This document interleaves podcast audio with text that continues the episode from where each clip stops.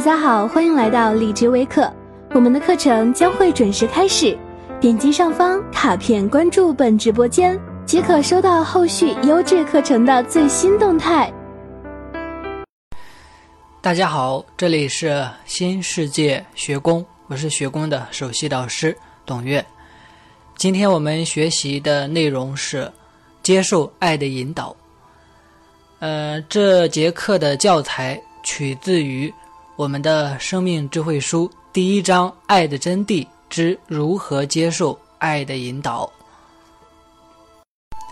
来到房间里的家人，请你点一下上面的签到名片，签一下到，然后在下面的留言区里面打出一句话：“爱的引导就像呼吸一样自然。”爱的引导就像呼吸一样自然，然后再出声朗读三遍。非常欢迎你的到来。那个一直在我们面前，但是却被所有人忽略的存在，他一直在给我们指引。我们在这节课学习的就是如何去听从他的指引。如何在爱的引导下生活？这就是我们在这节课将要一起探讨的内容。感谢你们的到来，谢谢。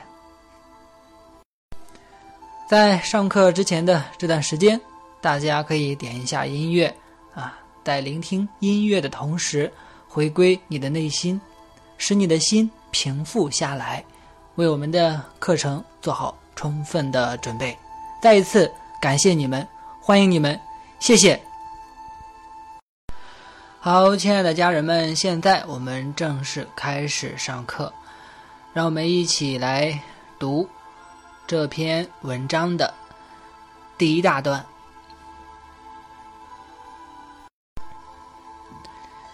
当你做一个决定的时候，你会提前得到爱的引导。爱可能会在你的心里给你一种直觉，提醒你是否要做这个选择。也可能会通过别人或其他方式告诉你最好的选择是什么。其实大多数时候，爱会在尊重我们意愿的前提下，给我们安排好一切。爱引导你最经常用的方式就是生活。当你要做这件事的时候，如果这时候不是最佳时机，或者这么做对你没有什么好处。那么，爱就会给你施加障碍和阻力，你做这件事时会感到莫名的艰难、不顺利。当然，如果你坚持你的选择，爱会让路，让你去体验你想体验的。爱尊重我们每个人的自由意志，爱充当的角色就是观察并引导着你。在当下这一刻，有一个广汉无垠的存在，它就是爱。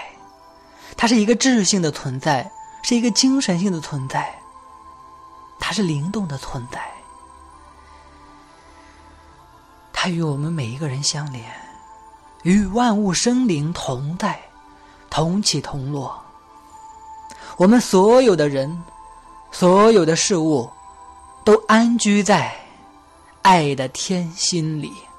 爱是一个永恒的、无形无相的广大的精神。我们所有的人，所有的一切都居住在他的心中，因为我们就是从他的心中来的，这是我们的源头，也是我们的住所。爱非常的慈悲，他在细心照看着每一个人，他在耐心的回应着每一个向他发出呼唤的人。很多时候，爱会主动。给你提供帮助。不过，我们都不知道，我们根本不知道生活里的这些好事是怎么发生的，我们也不知道那些问题是怎么得到解决的，因为我们根本就不知道爱的存在。我们以为存在的只有我们自己，只有我们所看到的这个世界，这实在是太可笑了。怎么可能呢？我们看到，在这个宇宙当中有非常多的规律。重力定律，啊，天空中星星球运行的轨迹，都遵循着一定的法则和定律，数之不尽，对不对？不管我们问什么样的现象，我们的科学家给我们的一个解释就是，是因为有这样的一个规律，这是规则。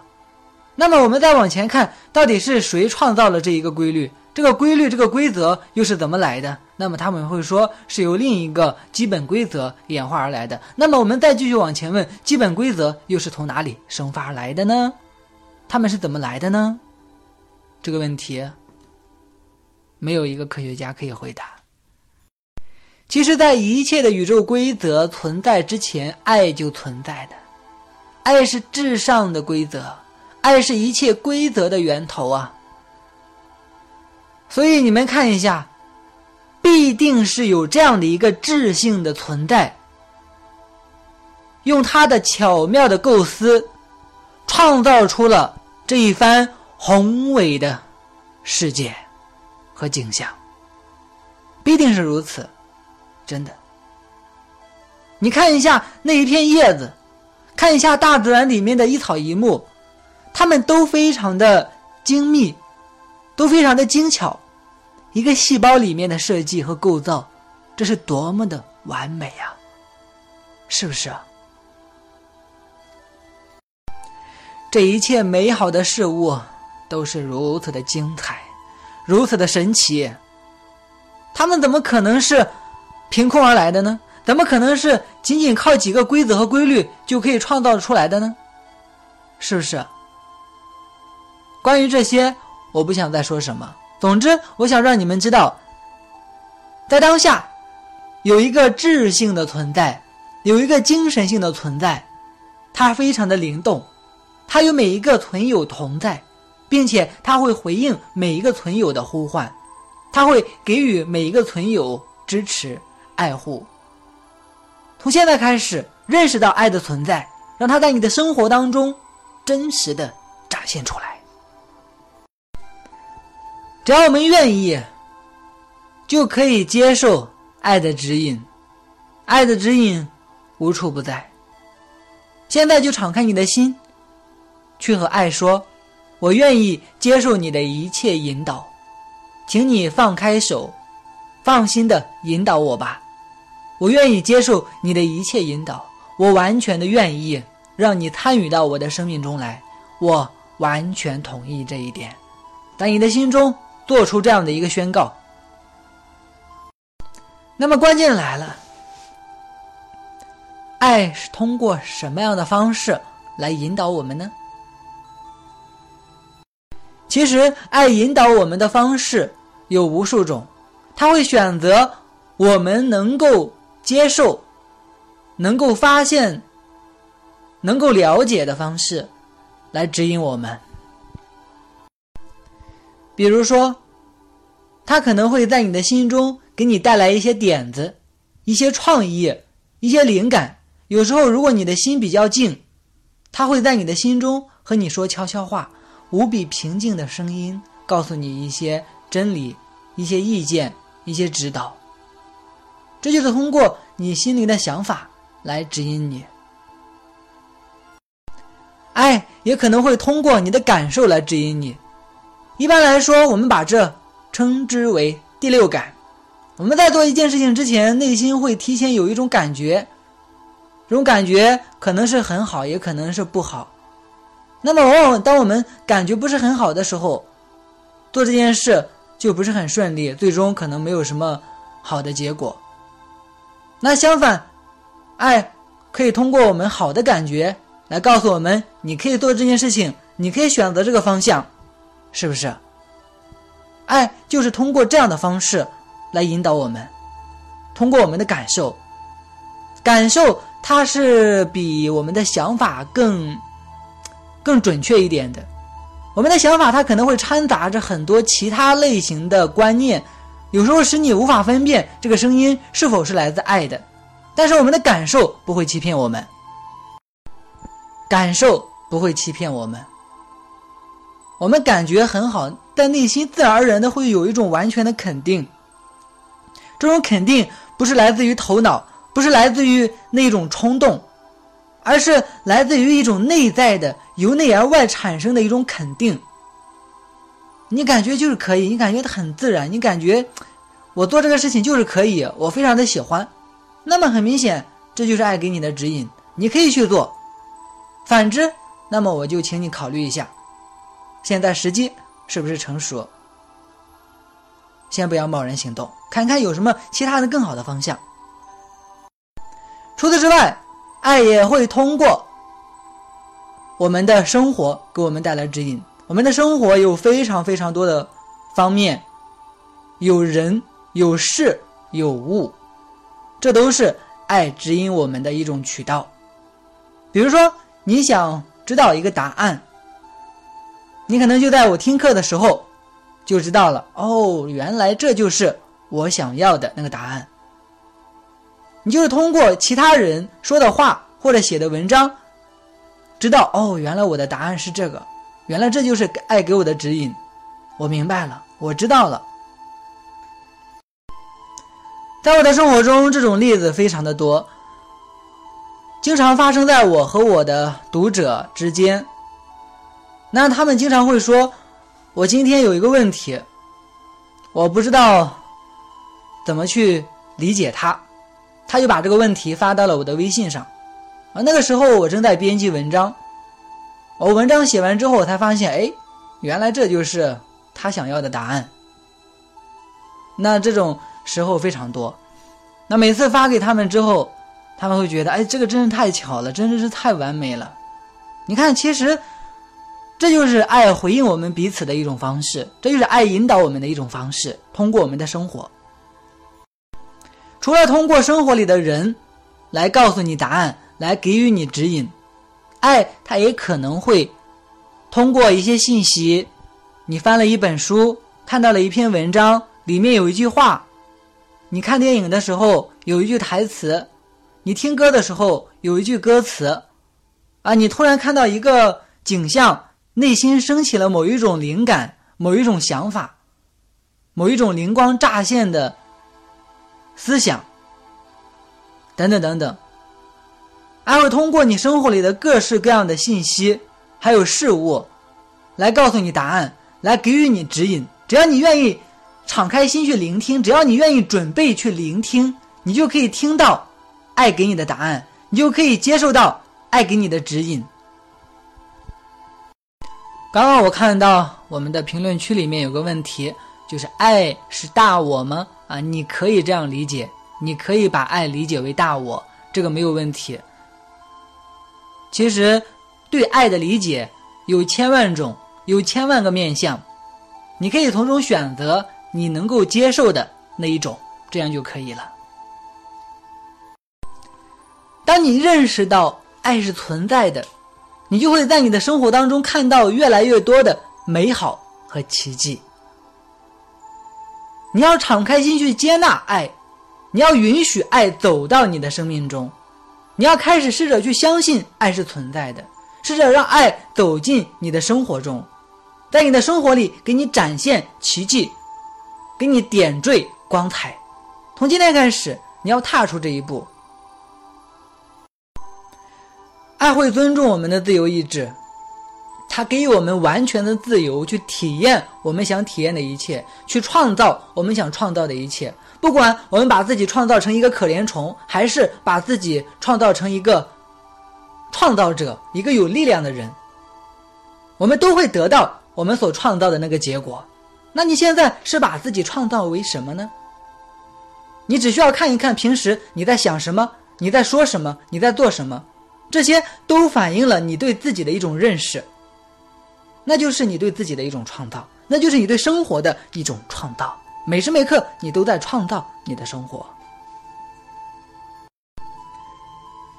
爱来到你的生命中，他会在生活中给予你指引。正如刚刚那段话里面说的，当你在做一件事情的时候，如果你感觉特别的不对劲儿，你觉得这件事情很不顺利，这个方向好像很很难，这可能是爱的一种指引。他告诉你，你可以停下来看一看。还有一个更好的方向，还有一个更好的方向，它会让你更快的达成你的目标。哦，这个时候你发现，哦，原来真的是这样，我不必一定得这样做，还有其他的方式，很多时候都是这样。我在我的生活中经常会遇到这个，比如说我想开一节课，那么我会选主题。那么在选主题的时候有两种方式，第一种方式就是根据自己头脑里储存的信息来分析和判断选一个。那么有时候我如果根据这种方式选的话，很有可能会选择一些并不是很符合大家最佳利益的主题。于是我就在写课程介绍的时候，在构思的时候，遇到一系列的阻碍，感觉哪里还不对劲儿，不知道为什么。哦，这个时候我就开始把这个主题放下，先不管了。慢慢的，我在心里就会接受到爱的指引。哦，灵光乍现，突然知道哦，原来这个主题才是正确的，原来这个主题才是更适合这次的学员们的。哦，我明白了。于是我就选择了爱给我的主题。那么这个课程就会进行的非常的圆满和顺利，这样的例子很多，我就暂时不多举了。总之，我是想告诉你们，爱会在你的生活中指引你。如果你觉得往这个方向走很吃力，你就需要考虑一下，是不是爱给我的一种指示。当然，也不完全是爱给你的一种指示，它可可能会是你选择错了方法。我说过，爱尊重我们每个人的自由意志。大多数时候，人们会选择钻牛角尖。他们明明知道做这件事情可能会失败，或者可能会给自己带来一些麻烦，或者可能会很困难，还是去坚持做。真的，很多人都会这样。爱已经给你指示了，他已经让你感觉不对劲儿了。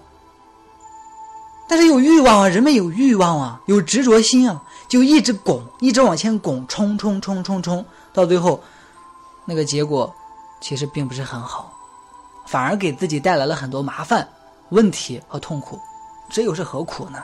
没有必要这样，因为爱尊重我们的自由意志，我们是完全自由的，在宇宙当中有这样的一个规则。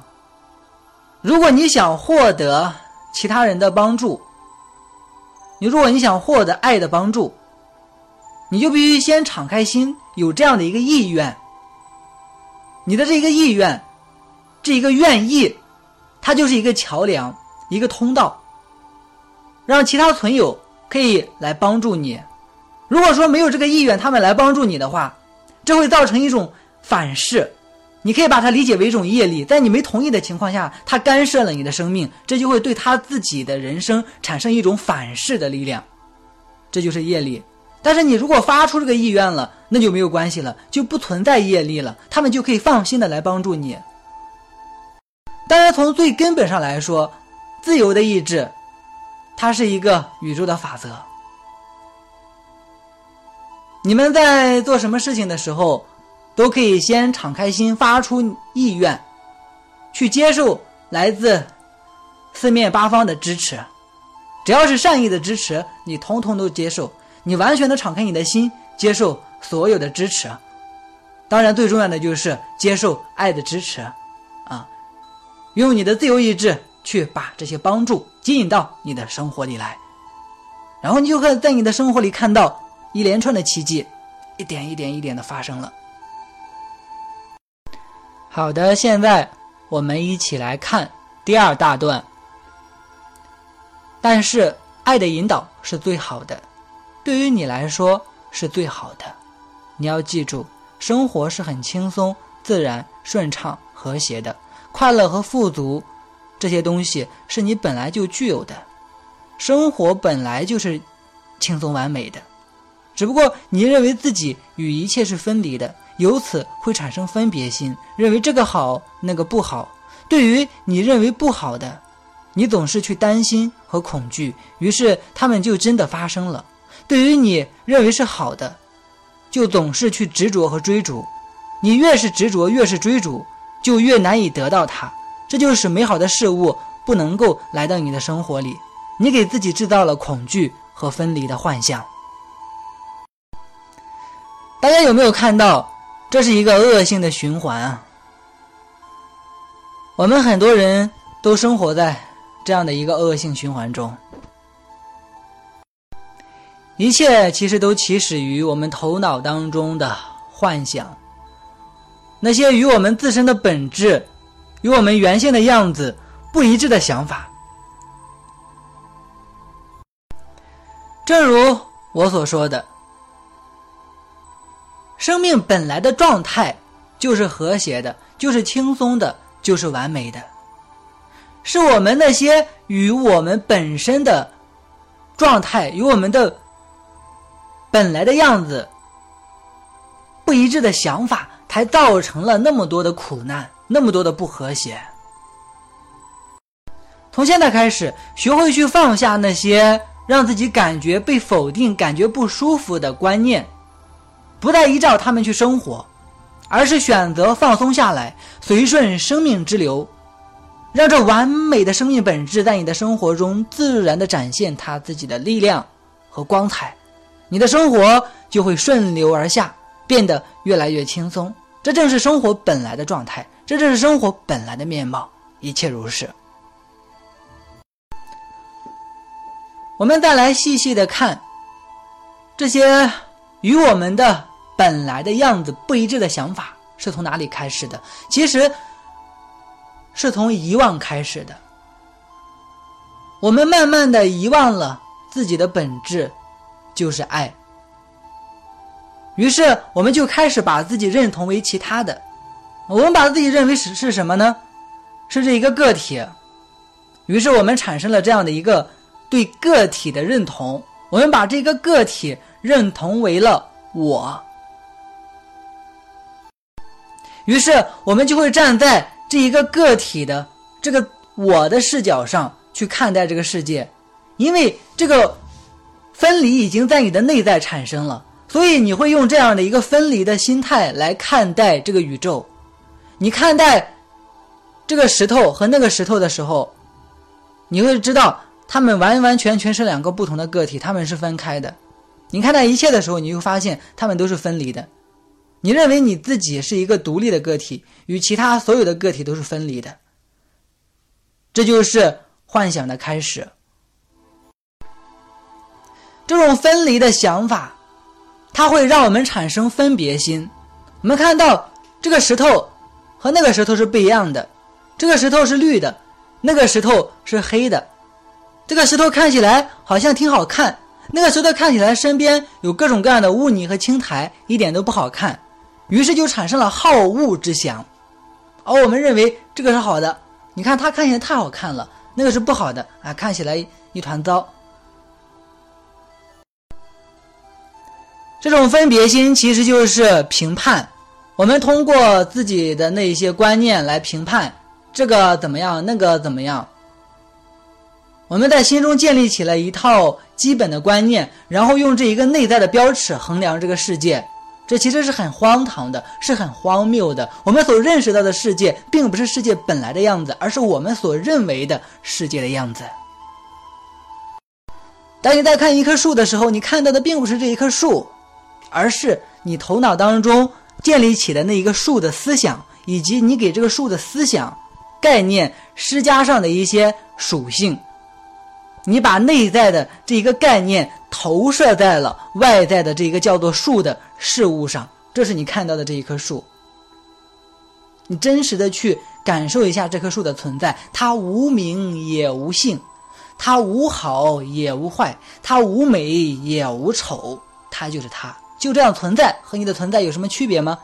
从来没有区别，因为这棵树的存在就是你存在的一部分啊。这种分别心、评判心，把我们的世界分成了两半，一半是关于善的，一半是关于恶的；一半是关于好的，一半是关于坏的；一半是关于光明的，一半是关于黑暗的。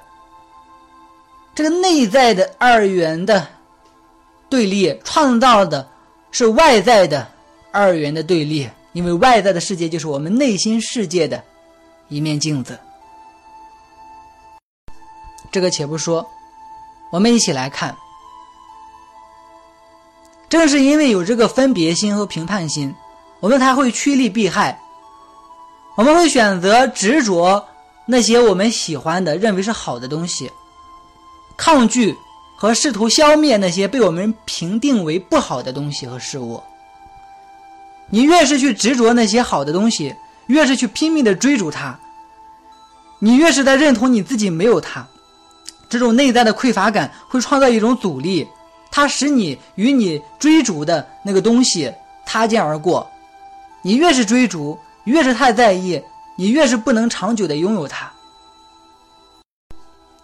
同样，如果你想一心消灭恐惧，你就会一直被恐惧所缠绕。当你一心想消灭它的时候，你其实一直不停的关注它，不停的思考它，不停的认同它是存在的，它是存在的，它是存在的，于是它就一直存在。我们在生活当中经常会指出哪个人不好，你看他怎么这样，他说的话让我感觉很不舒服。那我这个同事，你看他平时老是找我们的麻烦，我老是觉得他好像是在背后说我坏话，等等等等。你会在生活当中对别人指指点点，甚至去不停的抱怨哪里哪里哪里不好，这种都是一种抗拒。你所抗拒的就会持续。我刚刚已经说了，你抗拒代表你在内心认为它是存在的，它是真实的，于是它就真的是一直存在。从现在开始，放下执着，放下抗拒，两边都不要争，既不要抗拒，也不要执着，双双都放下。接纳一切，顺其自然，然后生命就会开始展现出一种不同的面貌。你看，刚刚我所说的这种分离的想法，我们把它称之为分离的想法，就是造成各种痛苦和不幸的根源。它使我们与爱的恩典擦肩而过，爱真的是把所有的美好都放在了我们面前。它把所有的美好、所有的美好的特质都分享给了我们，我们的内在的本质和爱的本质没有一丝的区别。只要我们不再去认同那些分离的想法，我们的那一个美好的本质就会在我们的生活里自然的展现、自然的创造，展现出来的生活是怎样的？就是轻松的，就是美好的，就是富足的，就是和谐的，等等。好，现在我们一起来看下一段。对于爱的引导，我自己是深有体会。在我的生活中，我确实发现，如果我不因为恐惧和分离的思想去挣扎和执着、趋利避害，而是接受爱给我的一切，出发于合一的爱去做每个选择和决定，跟随爱的引导，那么一切都是水到渠成、轻松自然。但是，当爱在我的生活中通过内心的感觉以及外在的事件上的障碍来告诉我最好不要这么做的时候，我有时也会被固有的信念模式操控，去执意要做这件事。那么结果往往是不理想的。刚刚我已经讲过，如果我们去认同内在的那些分离的想法，忽略爱给我们的引导。和提示，一味的去朝着自己认为是对的那个方向前进，就有可能会四处碰壁。真的，就有可能会四处碰壁，遇到各种各样的问题。不信的话，你可以试着去每天抱怨别人，试着每天去说哪里哪里不好。你会在你的生活当中看到一连串的麻烦和问题。为什么？你在抱怨时会感觉不舒服呢？这是因为这样的想法，它和你的本质是不一致的。它是你本质的变态化，它的震动和你本质的震动不一致，所以才会让你感觉有一种内在的紊乱。当你去说一些充满爱的话，你会感觉很舒服，那就意味着这些话语。这些思想的震动和能量和你的本质是一致的，其实就是这样。同样，我们在做一些事情的时候，也可以根据内在的感觉来判断，这和我们的本质是不是一致的。如果感觉好，感觉自然，那就是一致的，那就可以去做；如果感觉不好，感觉不自然，那就是不一致的，那么就不去做。很简单，你只需要放下那些心中的观念，那些自以为是的观念。去听从爱的引导，去出发于内在的合一之爱，做出每个决定和选择，你就会在生活当中看到越来越多的奇迹。你的生活开始变得越来的越轻松、和谐、完美。不要被内在的那些分离的想法操控，他们在这些年一直在操控着你，让你不停的去制造问题，不停的去和他人产生矛盾和纠纷，让你不停的去思考否定自己的事情，让自己感觉不好的事情，等等等等。我们被自己内在建立起来的这一套信念模式给操控了，现在应该放下它，放下他们，去跟随爱的指引。放松下来，你就已经在跟随爱的指引了；不再认同于那些分离的想法，你就已经在跟随爱的指引了。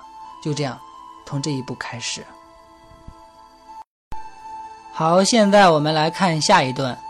我们的头脑是一个工具，但是我们并不是头脑，我们是头脑的使用者。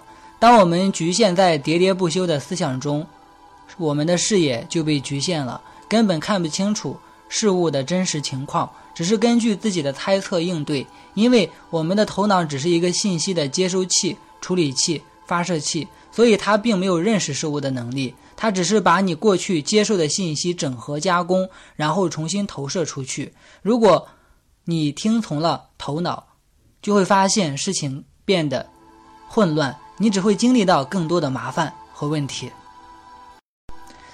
这里探讨的是你和头脑的关系。我们往往会认为自己就是头脑里的那个想法，自己就是头脑里的那一个我。实际上，你头脑里所说的那一个我，只是一个关于你自己的一个假的感觉和印象。这个我，我曾经说过，是真实的你，把你的身体、你的姓名、你的家庭、你的身份、你在生活当中所拥有的东西，以及一切与你相关的事物整合在一起形成的一个。虚假的自我印象和自我感，这个自我感本质是不存在的，它是你幻想存在的。除此之外，我们的头脑中还有很多其他的想法，它一直在蒙骗我们，告诉我们生活是充满威胁的，告诉我们应该不停的为自己谋私利。等等等等，正是因为大家都把持着这样的想法，才会使这个社会、使这个生活出现一连串的问题。还有，我们往往会认为头脑中所储存的想法是最值得依靠的。我们会经常相信自己头脑里建立起来的那一套观念、那一套认知模式、理论框架。其实它是非常不稳定的，真的，它非常不稳定。为什么呢？因为你头脑里的信息它是有限的，而这个世界的现象是无限的。你怎么可能会通过有限的信息来认识无限的世界呢？这根本是不可能的。头脑的基本功能是信息的接收器、处理器和发射器。它可以接收不同的思想频率，它可以处理你通过感官接收到的能量脉冲，它也可以把你的思想以能量脉冲的方式发射出去，等等。我们看见，其实头脑它只是一个机器，只是一个非常高级的工具。它并不具备认知的功能，它无法去认识这个世界。能够认识这个世界的是你，不是你的头脑。你要分清楚，要看明白，开始使用你的头脑，但不要被你的头脑所使用，这是很关键的。使用你的头脑，你可以创造奇迹；被你的头脑使用，你就会变成一个生活在混乱中的人。当你在做一件事的时候，你可以根据自己头脑里的想法做出选择，你也可以根据你内心的直觉去做出选择。你可以试一下，一个是听从自己头脑里的那一些观念判断，一个是听从你内心的那一个第一的感觉，哪一个没有缘由的感觉。你可以试一下这两种选择带来的结果是不是一样的。最终你会发现，头脑在大多数情况下都会对我们所处的环境产生一种错误的判断。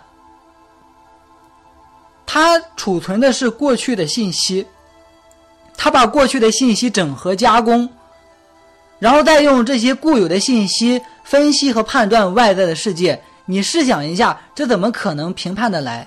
这怎么可能认识的清楚啊？是不是？它只是过去的信息而已，它并不代表现在的世界的真实样貌啊。所以你在决策的时候，如果单单是听从自己的头脑，在这里我强调一点，我并不是让你不听从自己头脑里的那些信息、那些知识，我只是说你们可以权衡一下，不要完全的去依赖自己头脑里所储存的那些理论、那些知识。你可以把更多的，或者说把一部分注意力放在你的内心。看一看你内心的灵感，聆听一下爱的指引，可能在做决策的时候会让你更容易做出完美的决策。刚刚我们说到，你的头脑它的信息是根据过去的经历整合加工的，所以他在认识外部的世界的时候，就有可能分析的不全面，产生误读，这会使你做出错误的决策，然后使你在做事情的时候。得不到你想要的那一个结果，但是你的心它可以直接超越你头脑里头脑里的观念，把那一条最佳的道路告诉你，这样做就可以了。有时候你可能觉得我这样做就可以实现我的梦想吗？看起来好像是很滑稽，或者说很不可思议的。如果你的头脑早已经想到了这个方式，那么你早就成功了。正是因为你。没有发现这个方式，所以说你才没有成功，对吧？但是你的心知道，你的心告诉你的这一个灵感，它本身就是让你感觉不可思议的。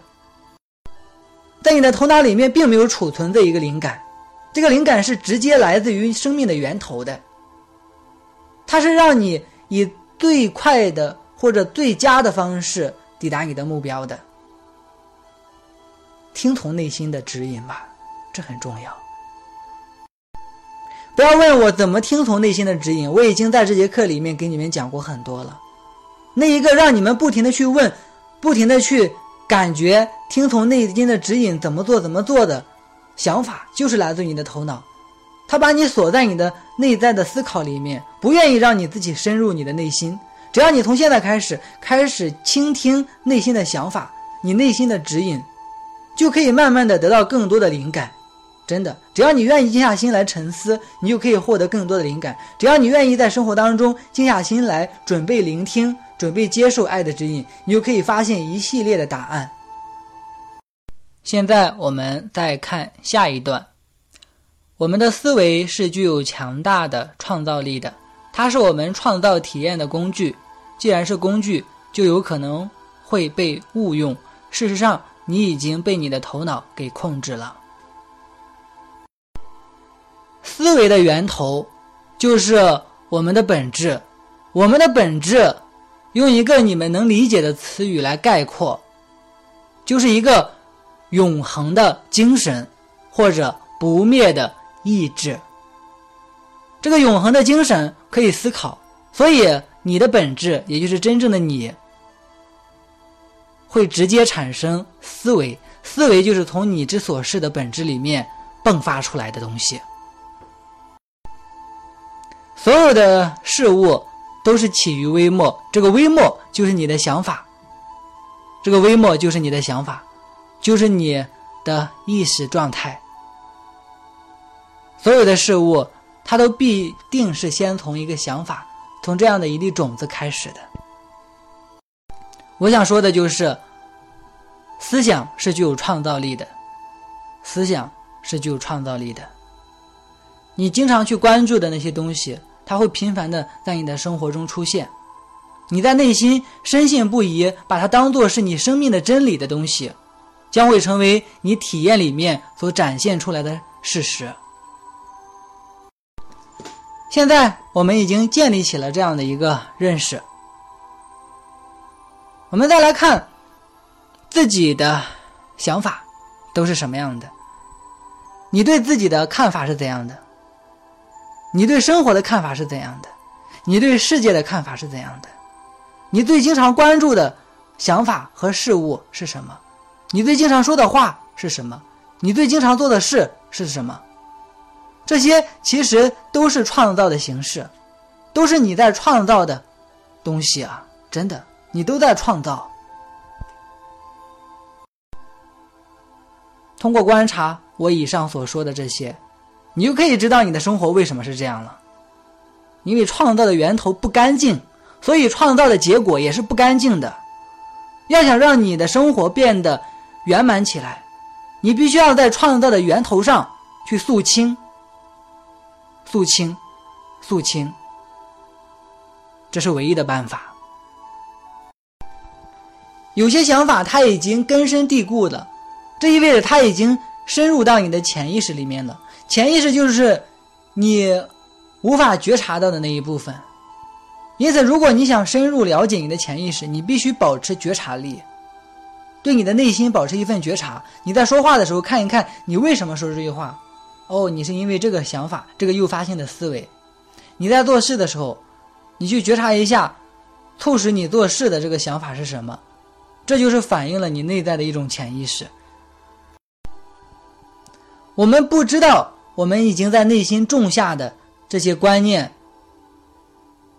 这并不意味着他们就不会继续产生创造力，他们会继续在你的生活里面创造。你因为一些事件产生了自卑感，你对自己一直没有自信，慢慢的，你已经习惯了这一种认为自己没有自信的感觉，它已经变成了你内在的一种烙印。这就会一直在你的生活里创造，因为你觉得自己是自卑的，自己是不够强大的，是没有力量的，所以你就会在你的生活里面频繁的去体验到失败，频繁的体验到失败，不能够。其他的这些想法、这些观念建立在你的潜意识深处，它也会产生相应的创造，就是这样。这里有一个基本事实，就是我们大多数人都被我们。储存在潜意识深处的这些观念、这些信念模式给操控了。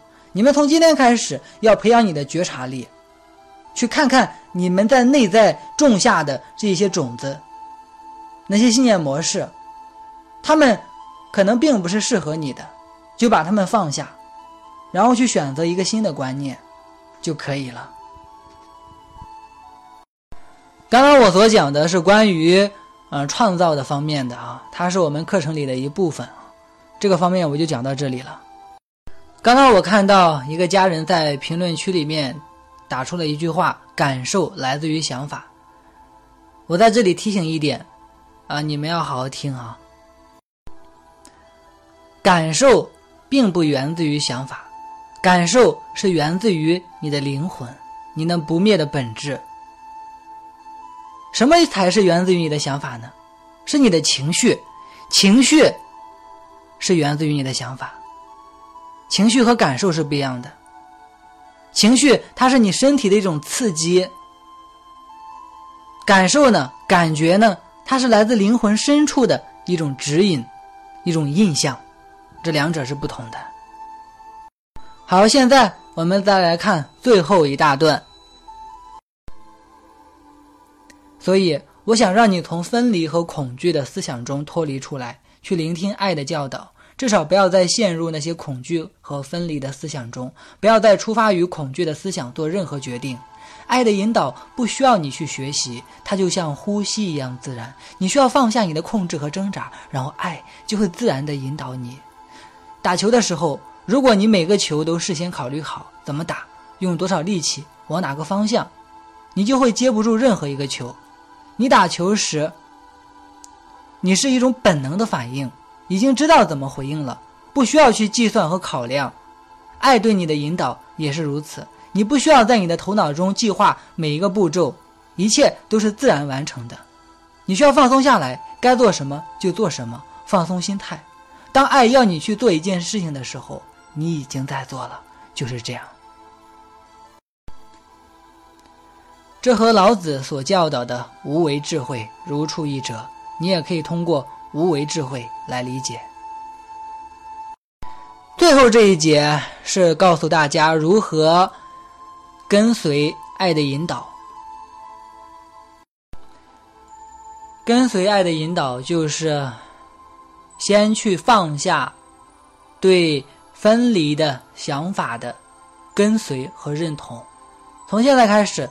不要再去认同那些分离的想法，他们只会让你在生活中创造更多的混乱和问题。然后去跟随爱，去跟随爱的引导，这样你的生活就会开始变得顺利、自然。跟随爱的引导，不需要你去刻意的创造，它是一种自然的生活方式。真的，这是一种自然的生活方式。你在生活中会自然而然的去创造一连串的奇迹，因为你就是奇迹，因为你就是奇迹，你本身只会创造奇迹，这是一个很关键的领悟。我们往往会觉得自己要通过什么样的想法来创造，这还好，有些人至少认识到了这一点。但是有一个更超脱的生活方式，就是不去刻意的创造。因为你一旦刻意的创造，就会产生一个阻力，这反而会使事情可能会变得不是那么的顺利，会经历一个呃问题的过程。而跟随爱的引导，不需要你刻意的创造，它只是让你和爱产生一种合作。爱会给你指出道路啊，走这个地方啊，走那个地方啊，走那个地方，并且如果你全身心的敞开心朝向爱。他就会把你生命的过去、现在、未来都给你安排好。当然，过去的不重要了。他会事先给你准备好，给你厘清道路。真的，你会有时候觉得啊，你现在很想吃一个东西，哎，正好是有人或者说有个机会让你吃到了它。你正好需要一个东西，你不知道怎么办，哎，正好有人给你带过来的，这就是一种同步性的和谐，就好像那些学员，他们正好想要了解这一点，然后我正好今天写了一篇文章，就是这样。另外，跟随爱的引导，它也是让你去发挥你自己本身的那一份力量，这一份力量就是你的本质，就是你所示的这一份本质。这个本质它无法言说，但是它在我们。每个人之中，它是我们每个人都具备的。你可能不理解，你可能认不出它来，但是没有关系，只要你放松下来，别再去认同那些让你感觉不舒服的想法，你的创造力就会自行的发挥，就会在你的生命当中自行的闪耀。这种创造力，不是你去刻意的创造什么，刻意的产生什么想法达成的，它是自行创造的，它是自动展现出来的。你的本质，它就是这么美好，它具足了一切完美的特质。在问题面前，你就会展现答案；在需求面前，你就会给自己带来帮助；在困难面前，你就会给自己带来力量，等等等等。这其实和我们之前了解的。老子的自然无为啊，这种生活方式没有太大的区别。什么是自然无为呢？就是顺随自然，放下来，不要去用你内心的那些呃乱七八糟的想法来干涉你的生活，让你所具备的这个创造力自行的去展现，自行的去创造。那么它就会自动的去解决问题，自动的去克服困难，自动的去满足你的需求，自动的在你的生活当中展现美好和奇迹。这种生活方式，它会让我们真正成为一个神奇的人。用更贴切的话来说，这种生活方式会让我们成为一个真实的人，成为一个正常的人。因为生命本来的状态就是这样的。我们现在已经变态了，我们需要恢复常态。最后，我想说的是，爱的存在是毋庸置疑的，它是一片无限广大的意识，在包容着一切生灵、一切万物。你的存在也是毋庸置疑的。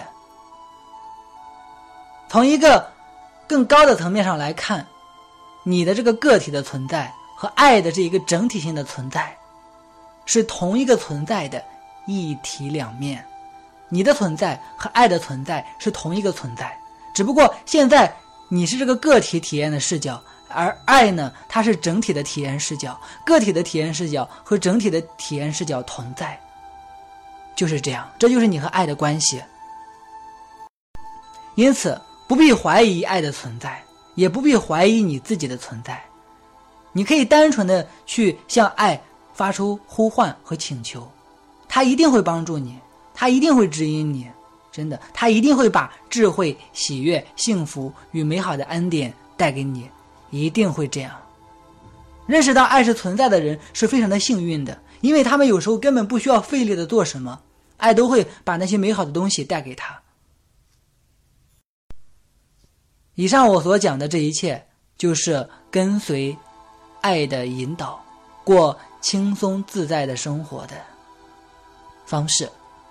你们每个人都可以这样做，每个人都可以过上这样的生活。真的，这只是一个选择，只是一个选择。你可以让自己反复的去聆听我今天讲的这一堂课，直到你真正理解了，真正感受到了，再去把它在你的生活里运用出来。你的生活就会发生改变，真的不需要去追逐太多的灵性信息。现在你就可以安稳下来，依照我所说的去实践，一定会收到成效。好，这节课的正课部分到此结束。接下来给大家留出十几分钟的时间来自由提问，我们的提问时间截止到二十一点三十分啊，有问题的话可以及时提问。好，现在我们来看第一个问题：如果同事擦鼻子的纸总是放在那，等我第二天去收拾，我该怎样用爱接受自己，心甘情愿天天为他收拾纸呢？放下计较，没有什么好计较的，你就只不过是多做了一些工作而已。为什么要计较呢？计较只会给自己带来痛苦，帮助别人的话，反而会给自己带来一种快乐，对不对？实际上，这个问题并不存在现实中，它存在于你的内心。你可以让自己去换一个视角看待这件事情，你把可以把它看作是对自己的一种历练，把它看作是你生活里的一个功课，让你学会爱，让你学会宽恕，让你学会包容。那么，你就会因为这件事情获得成长，你会因为这件事情扩展自己的意识，让你自己产生更大的飞跃和提升。生命中所有的人、所有的事物、所有的经历，都是来提升我们的。它都是一个助力，它都是一份礼物。我们要认出它来，一定要认出它来。来到你身边的，特特别是那些让你感受到痛苦的，都是天使。他们都是天使，他们是来帮助你的。因为唯有让你感到痛苦，你才能够真正看到自己内在的问题，进而让自己去解决内在的问题。这样你就一劳永逸的去消除了外在的问题，就是这样。好，这个问题我就回答到这里，希望对你有所帮助。感谢你的提问。好，现在我们来看这个问题，因为这个问题它的语句不是很通顺，所以说我说一下大致的意思，就是说他借给别人了一部分钱，现在他需要钱，需要他还给自己一部分，可是，啊，他的状况可能是没有及时的还给他，我应该怎么办？在这里，我可以传授给你一个秘诀：你只要改变了对这件事情、对这个人的看法、感觉和对待他的方式，整个事情就会朝向一个完美的方向、一个不同的方向发展。你可以去尝试一下。你可以试着去对这个人、这件事情表达宽恕，进而对这件事情、对这个人表达爱、表达感谢。表达祝福，你试着去宽慰自己，让自己用一个新的视角看待，直到你的内心真正产生了一个不一样的感觉，产生了一个感恩的感觉或者接纳的感觉，你就转变成功了。这是一种内在的转化，进而你可以去和这个人发送祝福，你可以用一些非常温暖的话告诉他。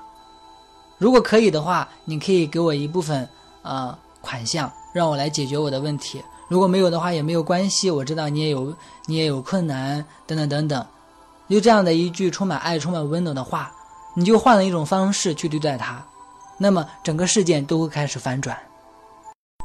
同时呢，我告诉过你了，要跟随爱的引导，爱无处不在，你可以向爱去祈祷。让爱用一个完美的方式来解决你现在的问题，可能是他还给你钱，也可能是他没有还给你钱，但是你从其他地方获得了钱，解决了这个问题。你要知道，有需求就一定会有满足需求的东西，不可能说有需求没有满足需求的东西，不可能的。要是这样的话，那么你的需求就不会出现。放松下来，你的需求自然会得到满足。好的，这个问题我就回答到这里。好，现在我们再来看下一个问题。老师你好，我开了瑜伽馆三个月，我的附近又开了一个，我感到对我